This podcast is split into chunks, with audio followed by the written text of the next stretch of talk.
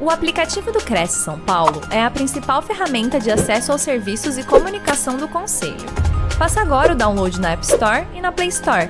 E siga nossas redes sociais no Facebook e Instagram. Perfeito, Adriana. Agradeço o carinho. O muito boa noite, é... seja muito bem-vinda. É a noite. segunda vez aqui que o, que o Marcos está com a gente.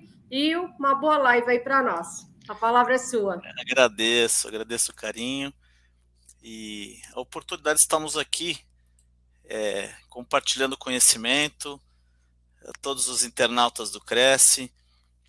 E vou pedir aqui a apresentação dos slides, né, para a gente poder compartilhar. Então, o tema, pessoal, é fundamental hoje em dia, não só nas relações comerciais, como nas relações pessoais. Quer dizer, a questão do conflito permeia o ser humano. É, por que, que nós temos tantos conflitos? Porque nós temos atritos uns com os outros, atritos de pessoa para pessoa, atritos de grupos, até de países, como nós estamos vendo na Ucrânia, na guerra da Ucrânia entre a Rússia. Eu acredito que esse é, período que nós vamos ter aqui hoje vai ser bem rico para podermos compreender um pouco mais a dinâmica dos conflitos.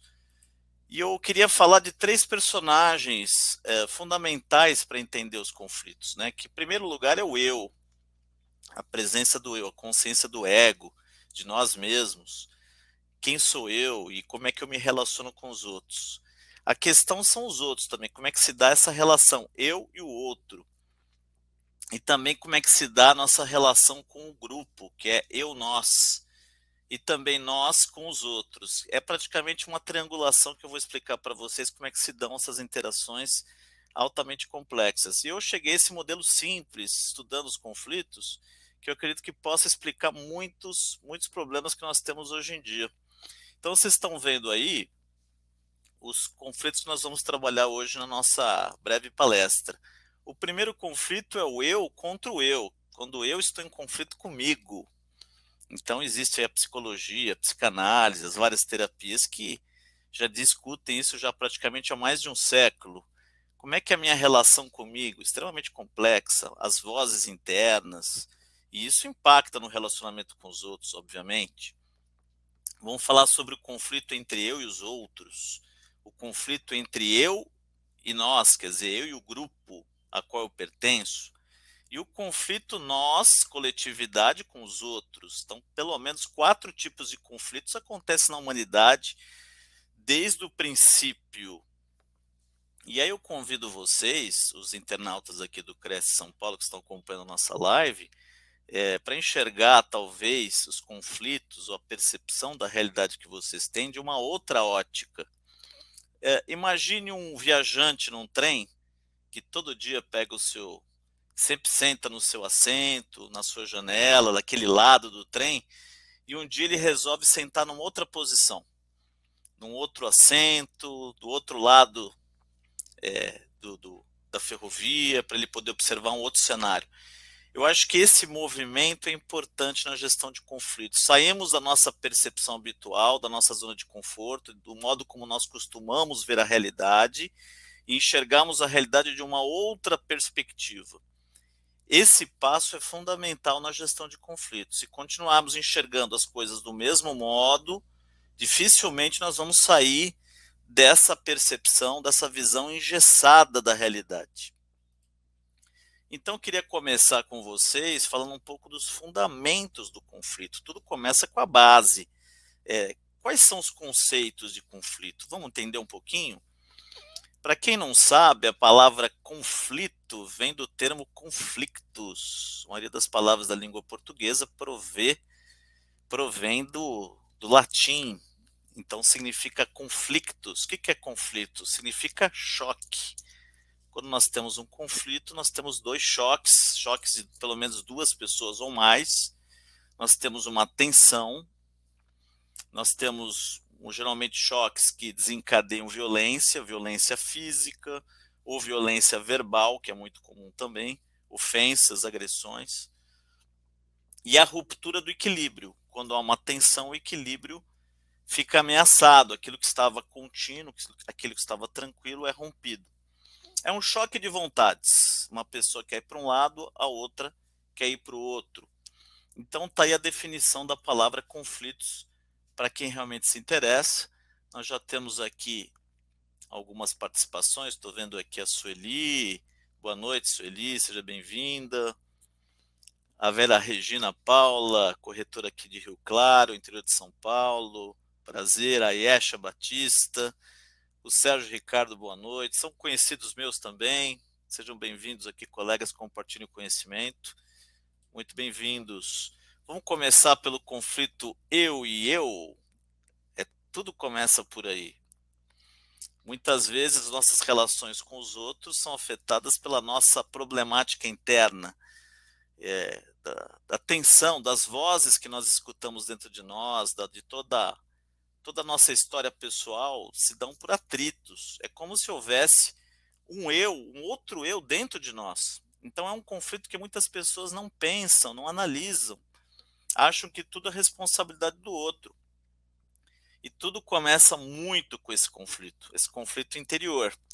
E é como se o outro eu, esse eu que está dentro de você, dentro de nós, tivesse autonomia e passa a gerar um conflito. E é importante retomarmos um conceito como se fosse um iceberg, né? A nossa, a nossa consciência, ela funciona, lembrando até o filme Titanic, ela funciona como um iceberg. Então, na, na camada uh, visível, aparente, está o consciente. E na camada mais profunda e mais volumosa, que está submersa, nós temos o inconsciente, quer dizer, a profundidade do ser humano, a complexidade e, e que nós só temos acesso ao inconsciente geralmente nos sonhos, quando nós temos visões ou quando temos acesso a é, por meio de terapia, às vezes o, o, profissional traz à tona esses conteúdos. Então existe um eu oculto dentro de nós, que nós mesmo não sabemos. Então o primeiro conflito que nasce, nasce desse eu contra esse eu mesmo. Vocês estão vendo uma cena de uma briga em família, uma menininha presenciando a briga dos pais, então a partir da infância que nascem esses conflitos. Então muitas vezes o conflito que você tem com outra pessoa, com um grupo, ou com uma, uma coletividade, advém dessas experiências que nós passamos é, conosco. Boa noite aí, Poliana. Estou acompanhando aqui o pessoal se manifestando. Quem quiser fazer perguntas, fique à vontade. Então, quais são essas sombras, Humberto Silva Barros? Boa noite, prazer, Humberto. Então, quais são essas sombras profundas do inconsciente, nossos medos? Então, Jung diz que nós somos luz e sombras. Isso tudo dentro de nós, o nosso próprio conflito. Os traumas que nós passamos, uma raiva reprimida, as nossas inseguranças, tudo isso pode ser caracterizado dessa relação entre o eu e o eu. E aí, a partir dessa, dessa constituição da nossa relação interna, nascem as crenças. Quando eu falo crença, eu não estou falando de religião. Estou falando daquilo que são os nossos mapas internos, daquilo que nós constituímos a partir da nossa formação, da nossa educação, da cultura na qual nós estamos inseridos, é, desses traumas que eu citei, das experiências repetidas, vão, formar, vão formando crenças que são visões que a gente tem e isso impacta muito no relacionamento com os outros, com certeza. E aí é, nós formamos filtros com a realidade. Nós não temos um contato direto com o outro. O contato com o outro se dá a partir desses filtros. Que filtros são esses? Nossa formação cultural. Então, se você teve uma formação na sua casa, os valores, se você tem uma formação, se você teve uma família italiana, por exemplo, você vai ter uma influência muito forte da cultura italiana na forma de ver o mundo. Se você teve uma formação, talvez, é, tipicamente paulistana ou nordestina ou gaúcha, isso talvez impacte, que é a formação cultural. É, a linguagem que nós utilizamos, vindo dos nossos pais, da convivência, os nossos valores, os preconceitos que se constituíram, os nossos interesses, tudo isso forma uma espécie de filtro da nossa relação com o mundo. E, e, e é interessante desse conflito eu e eu, é uma espécie de voz que existe dentro de nós, né? Como se fosse uma mente tagarela, uma mente que a gente chama de mente enredada, que parece estar grudado em nós, que está dentro da gente.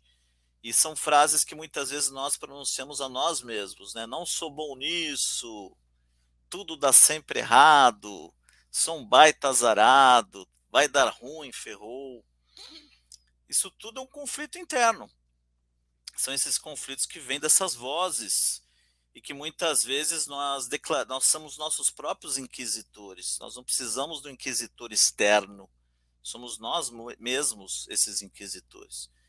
Quero deixar uma boa noite aí para o Edson Teodoro, também manifestando aqui a participação, corretor de imóveis de Osasco. Bem-vindo, Edson. Quando uma mulher engravida, não sei se nós estamos sendo acompanhados por mulheres que já, já são mães, acredito que sim, que temos várias mães aqui assistindo a nossa, a nossa apresentação. É, quando uma mulher engravida, o que, que ela mais vê na rua? Vamos ver se vocês conseguem lembrar. Ela vê o quê? Grávidas. Ela vê grávidas, ela vê produtos infantis, ela vê tudo voltado a bebês, carrinhos de bebês.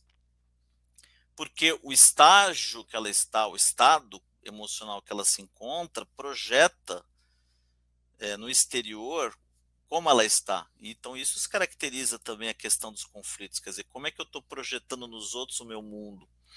Para quem pensa muito em comida, que pensa o dia inteiro em comida, é natural que ela vai ver só comida na rua, pastel, hamburgueria, vai ver doces, vai querer ver padaria, restaurante, porque no meio de tantas informações, ela vai realmente focar e concentrar naquilo que ela que é do interesse dela.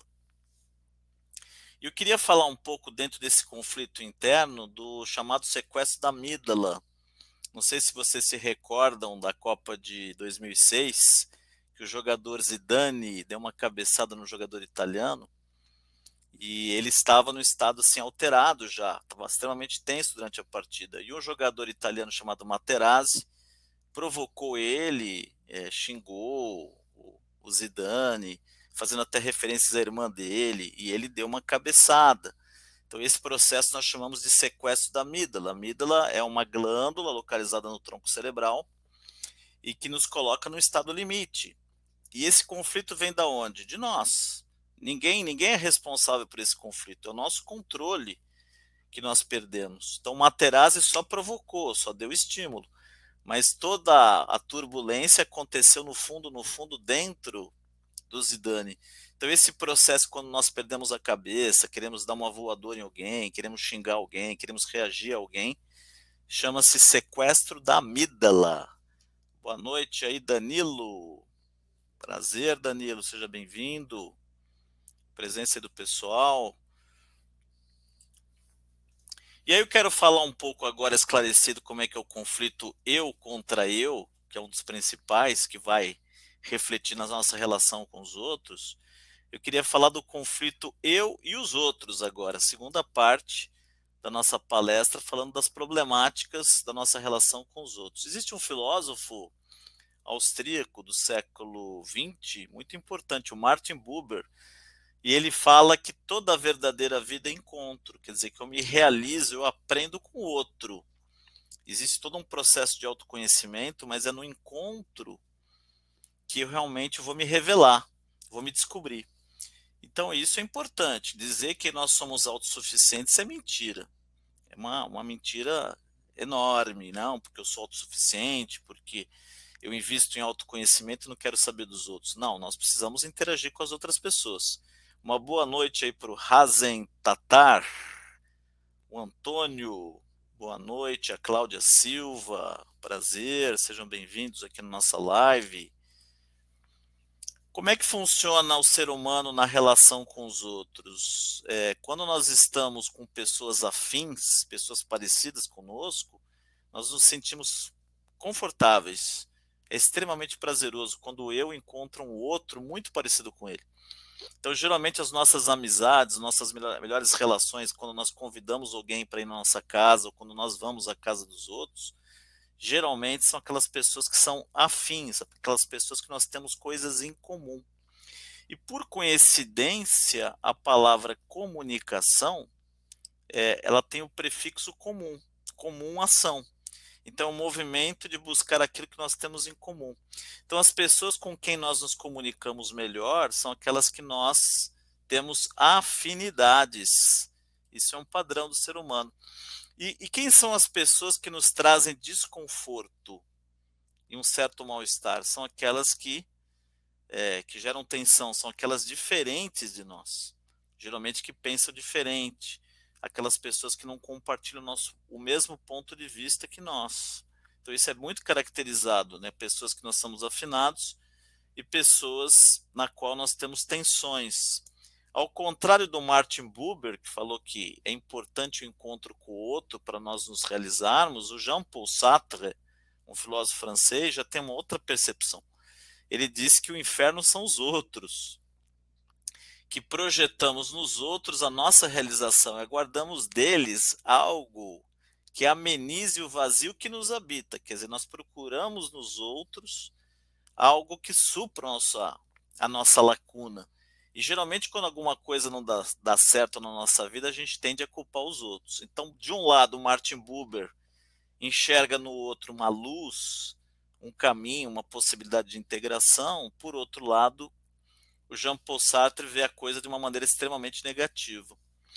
Eu queria agora fazer uma, uma interação com os internautas que estão aqui participando e perguntar para eles o que, que mais se aproximaria de um relacionamento interpessoal, de uma negociação entre as pessoas.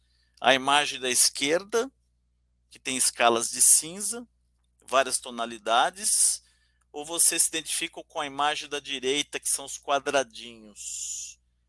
Boa noite aí, o Carlos Eduardo Lemos, Matozinho.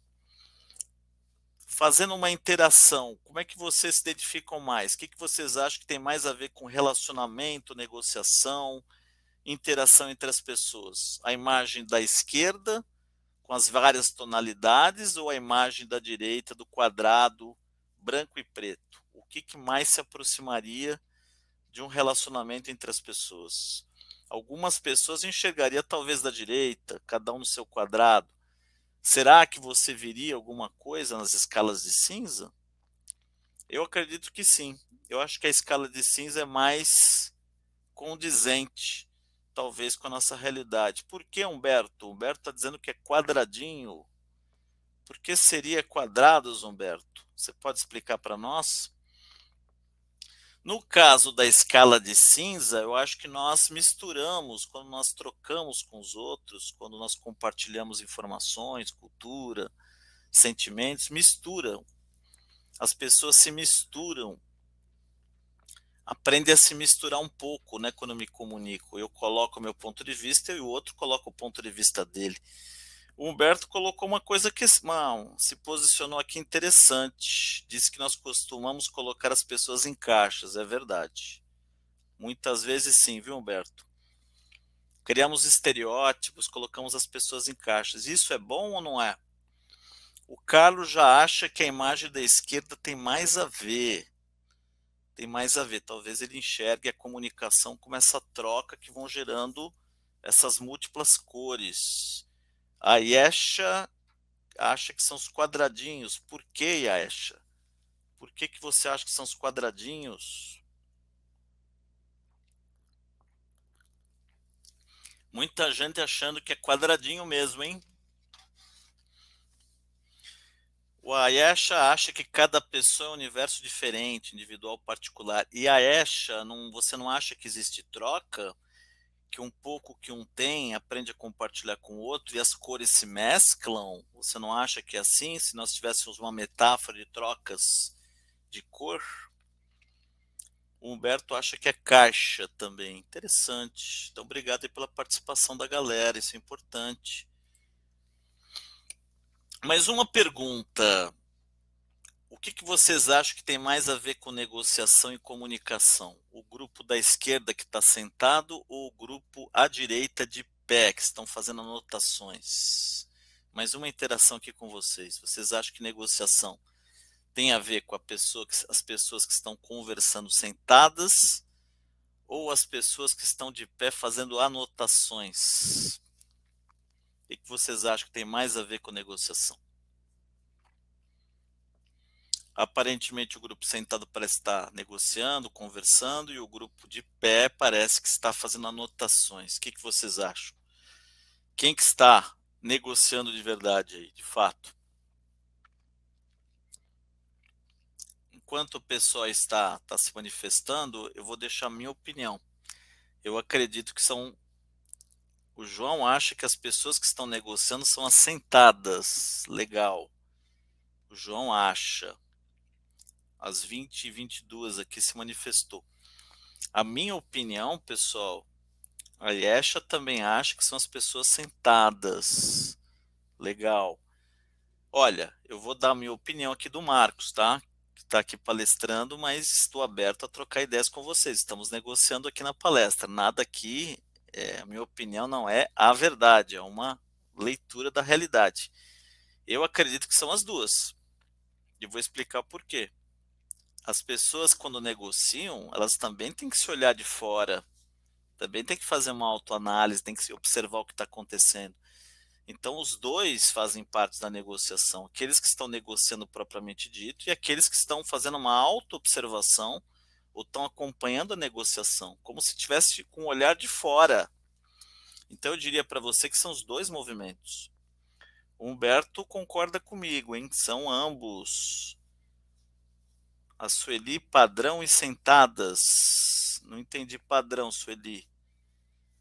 As pessoas de pé estão esperando o resultado. Cláudia, eu diria para você que as pessoas, as pessoas de pé estão analisando o que está acontecendo lá. É um olhar crítico, analítico. Os dois são importantes. Eu acredito que quando nós estamos negociando, eh, nós temos que estar atentos à nossa própria negociação. Um olhar, uma perspectiva também de fora, tá? Dentro e fora ao mesmo tempo. Mas legal, gostei da participação, foi bem polêmico, e bem interessante os pontos de vista de vocês. Foi bem interessante o debate, a percepção que nós temos. Olha meu comentário aqui, pessoal. É importante aprender a passar para o outro lado, coisa que nós não aprendemos muito, né? Coisa que nós não fazemos. Aprender a passar para o outro lado, sem, no entanto, se tornar parte desse outro lado. Eu conheço o ponto de vista do outro, observo, analiso, não necessariamente preciso concordar com ele, mas aprendo a pensar como ele. Isso é um exercício de negociação. Isso, como está em negrito marcado, não significa gostar do outro lado ou concordar com o ponto de vista dele. Legal? Então mostra um pouco das, das imagens das pessoas sentadas e aí eu diria para você que nós temos uma tripla descrição, né? O meu ponto de vista, quando eu enxergo as coisas da minha visão, quando eu tenho a visão do outro e a visão de fora e geral. O Carlos disse que de pé são os advogados, analisando a negociação. Sim. Eu diria para você, Carlos, que nós também, para quem trabalha com vendas na área comercial, também tem que ter esse olhar de fora, viu? Para ver se nós estamos observando tudo corretamente, está tudo dentro dos conformes. Se a condução da negociação está boa, viu, Carlos? Obrigado aí pela participação. Carlos Eduardo Lemos Matozinho. Então, a, tri a tripla descrição mostra essas três perspectivas. Não é só a minha perspectiva, é a perspectiva minha, do outro e a de fora. A visão geral do que está acontecendo na negociação. E agora, pessoal, eu queria falar com vocês um pouco do conflito eu e nós. Eu e nós. Já falamos do conflito eu e eu, já falamos do conflito eu e os outros, e eu queria falar um pouco do conflito eu e nós, quando nós muitas vezes nos indispomos com o coletivo, com o maior. Posso dar um exemplo de um conflito eu e nós? Olha aí, meu vizinho colocou música no alto volume de madrugada e fui reclamar. Ele disse: O apartamento é meu e ponho a música no volume que eu quiser. Então, isso é um conflito típico, um problema ético. Que a pessoa acha que, como ela quer ouvir música, ela acha que todos devem ouvir a música dela. É uma invasão do território ali. Então, esse é um exemplo de uma pessoa entrando em conflito com todo o condomínio com todo o prédio ou com uma família, com os vizinhos. Então isso é muito comum também. Nosso conflito, como foi dito aqui, o conflito eu contra nós. Como conviver com outro em harmonia? Olha aí, nós precisamos entender que existe uma, um ponto de intersecção, uma área comum entre, entre mim, os meus interesses e os outros. Então essa área é o espaço de convivência que esse rapaz que botou música alta não respeitou. Ele acabou invadindo esse território. Isso me faz lembrar um pouco Confúcio, que falou, né, até antes de Cristo. Confúcio foi um filósofo chinês extremamente importante nas questões morais, que ele falou: não façais aos outros o que não quereis que vos façam.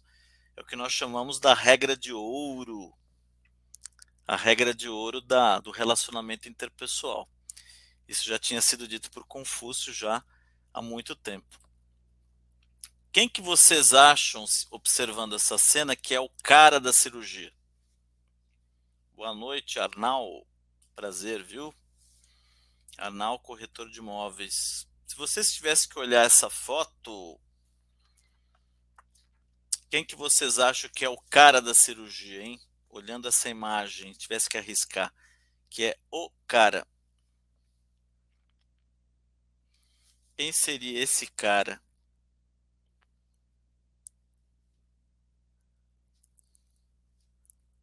Exatamente, concordo com Carlos Eduardo. O Razen comentou ainda a imagem anterior e falou que é o degradê, exatamente a escala de cinza, Razen. Você enxergou o que, que seria a negociação, que nós temos que achar um ponto de equilíbrio entre dois pontos de vista.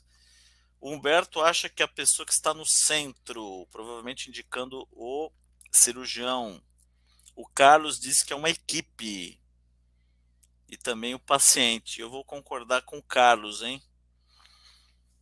apesar de nós termos os enfermeiros, nós temos o cirurgião auxiliar, nós temos o cirurgião-chefe que está ocupando o centro, é um considerado muitas vezes um protagonista nos filmes, o cirurgião. Nós temos aí o anestesista, nós temos o instrumentador, mas eu concordo com o Carlos. É a equipe, é a visão coletiva. Isso nós estamos perdendo um pouco.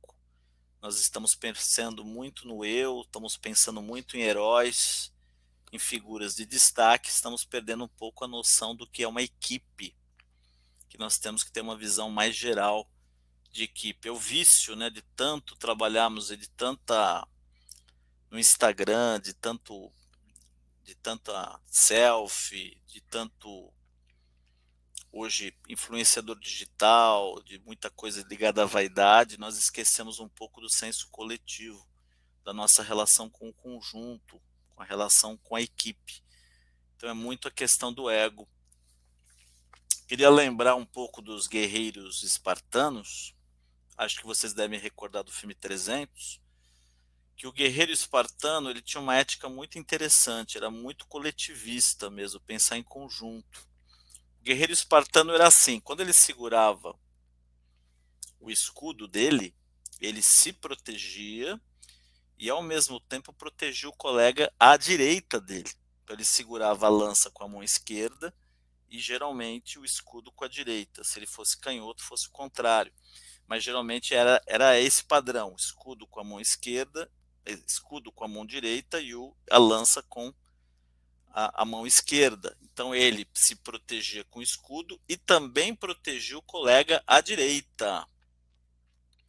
Então você tinha uma sequência. Eu tinha o meu colega aqui à, à minha esquerda me protegendo e eu, além de me proteger, protegi o colega da direita. Então isso era uma consciência de equipe, de grupo. Está faltando muito isso. Hoje eu vejo muitas pessoas pensando individualmente, pensando pouco coletivamente. Então, quando nós estamos pensando aí como corretores na área comercial, esse é o exercício que eu acredito que vocês façam pensar em todos os interessados, pensar é, no cliente, pensar na corretora, no corretor. Afinal, vocês estão investindo o tempo de vocês, realmente existe a comissão muitas vezes. Pensar é, em todas as partes interessadas. Eu acho que essa visão ajuda muito a visão coletiva. E aí, por último, vamos falar do conflito nós e os outros. Esse conflito é bem complexo. Uma boa noite para é, a Elke Hirata, prazer, seja bem-vinda. Estamos aqui discutindo os conflitos. Esse é um conflito hoje muito comum. Renata, boa noite. Renata Alves, seja bem-vinda. Então nós estamos vivendo esse drama da polaridade na humanidade, né? Um, um conflito muito muito intenso em todos os países, é, conflito ideológico, conflito religioso, conflito é, estamos vivendo essa, esse conflito militar na Rússia e na Ucrânia, a humanidade está vivendo uma tensão que é nosso, nosso ponto de vista como grupo e o ponto de vista dos outros. Então nós precisamos achar esse ponto comum, né, que seria o, o respeito, a tolerância, a convivência. Então eu queria falar um pouco para vocês agora, já apresentado os fundamentos dos conflitos, dos quatro tipos de conflitos que nós temos, falar um pouco do papel da comunicação para poder realmente, primeiro fizemos o diagnóstico e agora realmente possíveis soluções para que nós possamos, por meio da comunicação, melhorar o nosso relacionamento com os outros. Primeira coisa importante quando nós falamos de comunicação é que aquilo que você quer dizer tem que ser compreendido pelo outro. Essa é a primeira questão.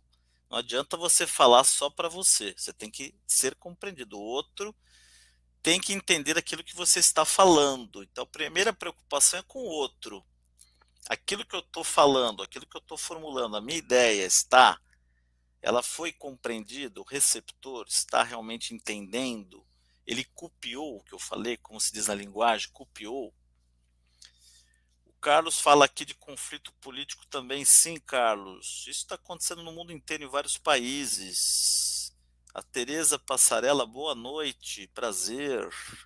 Cláudia Silva, a minha liberdade termina quando começa do outro, muito bom. Uma coisa que eu queria falar sobre comunicação com vocês, que não é só importante aquilo que nós falamos, que nós dizemos. Dizer tem a ver com o significado das palavras, mas como estamos dizendo, a forma como nós estamos falando. Então, muitas vezes estamos preocupados com o que falamos, mas não do jeito, a forma é, como isso está sendo interpretado pelo outro. Então, vocês estão vendo uma cena de dois candidatos a uma vaga de emprego numa empresa e eu pergunto para vocês, qual candidato vocês escolheriam pela comunicação? O rapaz da esquerda é extremamente qualificado, uma formação acadêmica sólida, ele tem um histórico de é, grandes projetos na empresa onde ele trabalha, é considerado uma pessoa inteligentíssima. E o rapaz da direita nem tanto, não tem um currículo tão brilhante quanto o rapaz da esquerda. Mas observando a comunicação dos dois, a postura, o modo como ele está sentado, o vestuário, as atitudes que ele tem, a energia que ele está demonstrando. Vocês contra contratariam o rapaz da esquerda ou o rapaz da direita? Observando de cara, mostrando para vocês como a comunicação faz a diferença, o modo como nós nos posicionamos diante de um cenário. Quem que vocês contratariam? Boa noite, Marcos. Vila Maria, Zona Norte. Sim, seja bem-vindo. A, a Elk contrataria da direita. Por que Elk? Me diga, o que, que o rapaz da direita tem que o da esquerda não tem? Tereza, o que você acha, por que motivo, analisando o que eu falei, que não é só o que nós dizemos, mas como estamos falando? O que, que caracteriza o rapaz da direita? Que características que ele tem que faz que realmente que você confie nele? A Vera contrataria da esquerda, de, o, o de camisa azul é da direita, hein, Vera? Só para informar, hein? Você colocou da esquerda. A Renata disse que a postura, Renata Alves. Legal. A Elke faz um comentário interessante, diz que da esquerda parece desesperado, sem muito controle emocional, tá vendo? O papel da comunicação. E ele é qualificado em Elke. A Cláudia Silva diz que é do azul. A Sueli também gostou da direita, da postura, da imagem. parece mais equilibrado, mais concentrado. A Vera acha que a postura do rapaz da esquerda não está bem, o rapaz de verde. Exatamente. Comunicação é um momento. Se você não consegue transmitir isso naquele momento, ou você não é claro, você pode gerar conflitos, conflitos inclusive internos. O da direita está com uma postura mais segura, segundo a Renata. Legal, pessoal, bacana. Como é que se dá a nossa comunicação? Muitas vezes nós não percebemos, mas se dá por quatro aspectos, quatro elementos. Obviamente, as palavras, que são portadoras de significado, o nosso tom de voz, que é o canal da emoção. Quando uma pessoa está ansiosa, você observa que ela fala rápido. Quando ela está nervosa, a voz dela fica trêmula. Quando ela está irritada, a voz dela fica áspera. Quando ela está apaixonada, a voz fica melosa. Isso você pode observar pelas gravações do WhatsApp. Eu recomendo que todos, é, ao gravar, escutem a sua própria voz para poder fazer uma autoanálise. Tem pessoas que não gostam de ouvir a própria voz. É interessante isso, mas a voz é o canal da emoção. O timbre, o ritmo, nós temos, obviamente, a comunicação não verbal, a expressão facial, o modo como estamos vestidos, a nossa postura, como nós vimos no slide anterior, o modo como nós gesticulamos, né? comentamos sobre a cultura italiana, né? os italianos têm o hábito de realmente gesticular, é uma característica cultural, o modo como nós caminhamos, a velocidade do nosso caminhar, o olhar, como nós direcionamos o olhar para alguém, tudo isso também é importante. Tanto que tem um livro clássico chamado Corpo Fala, de Pierre Veil, recomendo para vocês lerem, muito interessante.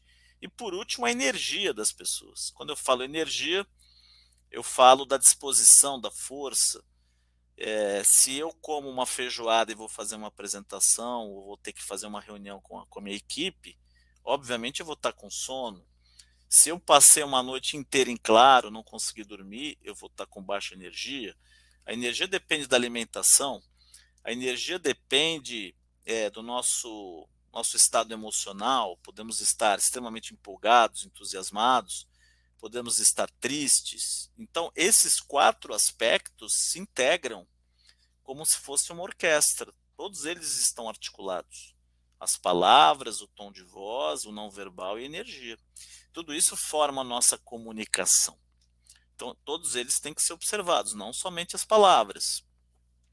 Eu vou fazer um breve exercício com vocês para mostrar como o tom de voz faz a diferença, junto com o significado do texto. Vamos lá, abordagem 1 e abordagem 2. Abordagem 1. Envie o documento agora para mim. Repare que o texto ele é imperativo, ele é ele tem uma tonalidade agressiva por natureza, mas com a minha com o meu tom de voz, ele ficou mais agressivo ainda. Envie o documento agora para mim. Agora, abordagem 2. Paula, poderia me enviar, por gentileza, o documento? Repare que o texto é mais educado, mais polido, eu uso o termo por gentileza, eu faço uma pergunta, eu não dou um comando, e isso facilita é, o significado é auxiliado pelo meu tom de voz. Mas, obviamente, eu também posso ser irônico com a abordagem 2. Eu posso fazer assim: Paula, poderia me enviar, por gentileza, o documento? Então, tonalidade de voz criando significados. O que eu quero chamar a atenção de vocês, colegas que estão assistindo, é, é que a comunicação, esses quatro elementos que foram citados, palavras, tom de voz, não verbal e energia, se não forem bem calibrados e bem trabalhados, podem gerar conflitos com os nossos colegas, com os nossos semelhantes. Né? Existe também a praga do mas na comunicação. Né?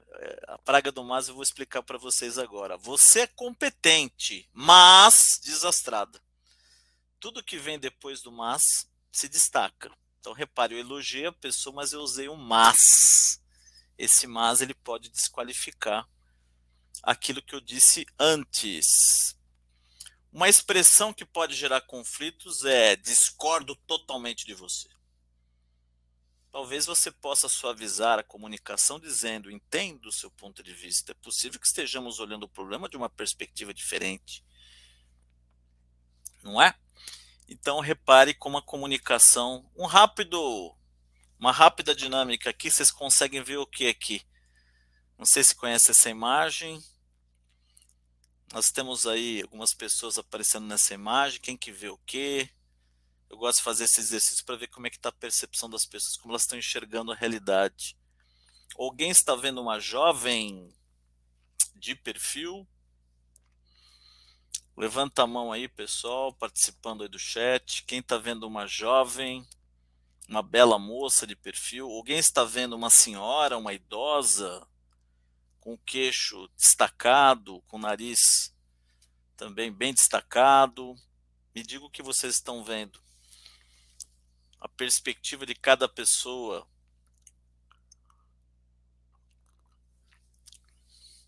O que, que você está vendo, Sueli? Está vendo as duas? A Elke, você só está vendo a jovem Elke? A Cláudia?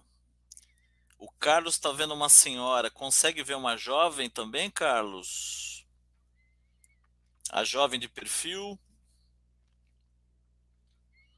Para quem não viu a idosa, então vai a dica, pessoal. Olha aqui a boca da idosa, o queixo da idosa, o nariz da idosa e o olho da, da idosa. Para quem não viu a, a idosa, concentre o foco aqui.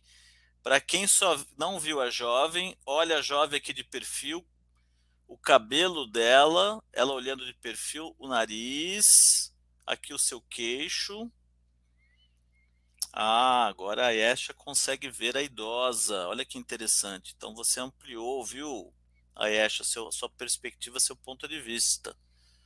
Bacana, pessoal. Quem quiser saber mais, digita no Google Gestalt. Gestalt jovem velha, foto da jovem e da velha na, no Google, vai aparecer a imagem, é clássica, tá? Quem quiser brincar com os filhos, com os, com os amigos para tentar descobrir. Quero dar uma dica aqui rapidinho, pessoal, para evitar conflitos na comunicação, que quando for assunto banal do dia a dia, escreve, viu? Assuntos banais, confirmar um encontro, uma reunião, confirmar um projeto que está finalizado, um alô, um bom dia. Coisas simples do dia a dia, você pode usar e-mail e WhatsApp. Agora, quando o assunto for mais sério, ligue para a pessoa ou grave. Por quê? Por causa do tom de voz. A Cláudia conseguiu ver as duas. A Cláudia. Isso, bacana, Cláudia. Quando o assunto for mais sério, use o telefone, viu, pessoal? Para poderem ouvir a sua voz, para ter um diálogo. Cuidado só com o texto. E quando o assunto for muito delicado, encontre-se pessoalmente para a pessoa poder perceber a comunicação não verbal, a energia todos os aspectos da sua comunicação. Vocês se recordam da antena no telhado, pessoal? Quem lembra dessa época? A Judite viu as duas. Legal. Parabéns, Judite. Conseguiu ser elástica a sua percepção. Quem é da época da antena no telhado? Eu lembro. Eu lembro. Alguém tinha que subir no telhado e tinha uma outra pessoa que ficava vendo a imagem para ver se tinha sombra ou não. Então, comunicação é um pouco isso. Eu aprendo com a reação do outro e eu vou me ajustando, como na época da antena no telhado.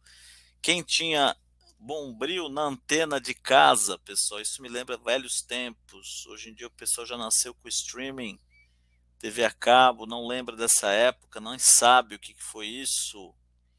Espinha de peixe tinha um profissional chamado antenista, né? Então, a partir dessa troca, desse feedback, é que nós aprendemos. E aí, a partir daí, nós temos o poder do diálogo.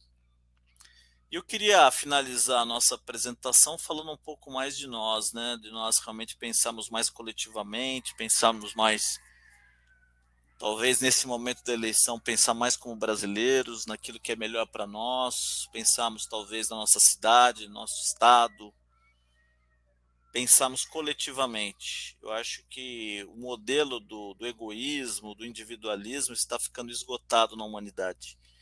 E fica a dica para os corretores que quanto mais nós pensarmos com as partes interessadas no negócio, eu acredito que nós vamos ter uma plena satisfação de todos. Eu gostaria de deixar esse recado final do nosso curso, do nosso encontro, e vamos deixar abertura agora para algumas perguntas para quem tiver interesse, encerrando com uma frase do Albert Einstein que eu gosto muito, né? Loucura é querer resultados diferentes fazendo exatamente tudo igual. Quer dizer, se você não mudar a sua perspectiva, se você não enxergar o mundo de um outro ângulo, as coisas jamais vão mudar. Então, estou à disposição para perguntas, para quem tiver interesse, temos alguns minutos. Né, Adriana? Olá, estou aqui de volta. Nossa, foi, foi, muito bom, muito boa explanação e, e parabéns aí o pessoal muito participativo aí, né? Foi muito bacana. Muito bacana. Pessoal, se tiver alguma pergunta a mais, aproveite que esse é o momento. É verdade. Tem uma comunicação sempre interessante, né, Adriana? É verdade, é verdade. Ficou, ficou bem, ficou bem interativa. Isso. Bom, enquanto o pessoal aí não, não, não, manda as perguntas, eu vou passar um recadinho aqui das nossas próximas lives aqui da segunda-feira. Então, às 10 horas da manhã, a gente vai ter a Giovana Nabas Boian, que ela vai falar sobre documentação imobiliária. E às 20 horas, também na segunda-feira, nós vamos ter a Cris Sofiati, que ela vai falar sobre posicionamento de imagem estratégica para o mercado imobiliário. Muito bom. Sempre temas muito atuais, temas técnicos, né? Temas de desenvolvimento pessoal, como foi o de hoje, né? Que é sempre bem importante aí para ajudar na, nas vendas, né, Marcos? Com certeza. Com certeza, comunicação e conflito sempre é bem-vindo. Agradeço também a Vera. Obrigado, viu, Vera, pela sua participação o tempo é curto, mas a gente procurou dar os recados para poder realmente gerar uma inspiração em vocês. Em uma hora, né, passar um recado e algumas ideias interessantes. Tá certo. Bom, então, acho que não vai ter mais perguntas hoje, Marcos. Então, Sextou, assim. Né? Sextou. É? Sextou. Sextou, né? Sextou, uma noite fria, chuvosa, né? Sextou. Mas é muito bacana. Bom, então agradecemos mais uma vez a sua contribuição aqui do Cresce, em nome do nosso presidente José Augusto Viana Neto, agradecer também a participação dos nossos internautas, e eu queria que você deixasse algumas palavras finais aí, né? Algum recado aí para os nossos corretores. Olha, desejo, desejo muita harmonia, muita paz e, e muita prosperidade aos nossos amigos corretores, que realmente a comunicação e a harmonia, o entendimento entre as partes sempre prevaleça, para que vocês tenham uma, uma longa carreira, uma carreira muito bem sucedida na, na área de, de, dos imóveis, né, das vendas, e que realmente sejam sempre muito, muito prósperos. Esse é meu desejo de coração mesmo que eu, aos meus corretores, meus amigos corretores.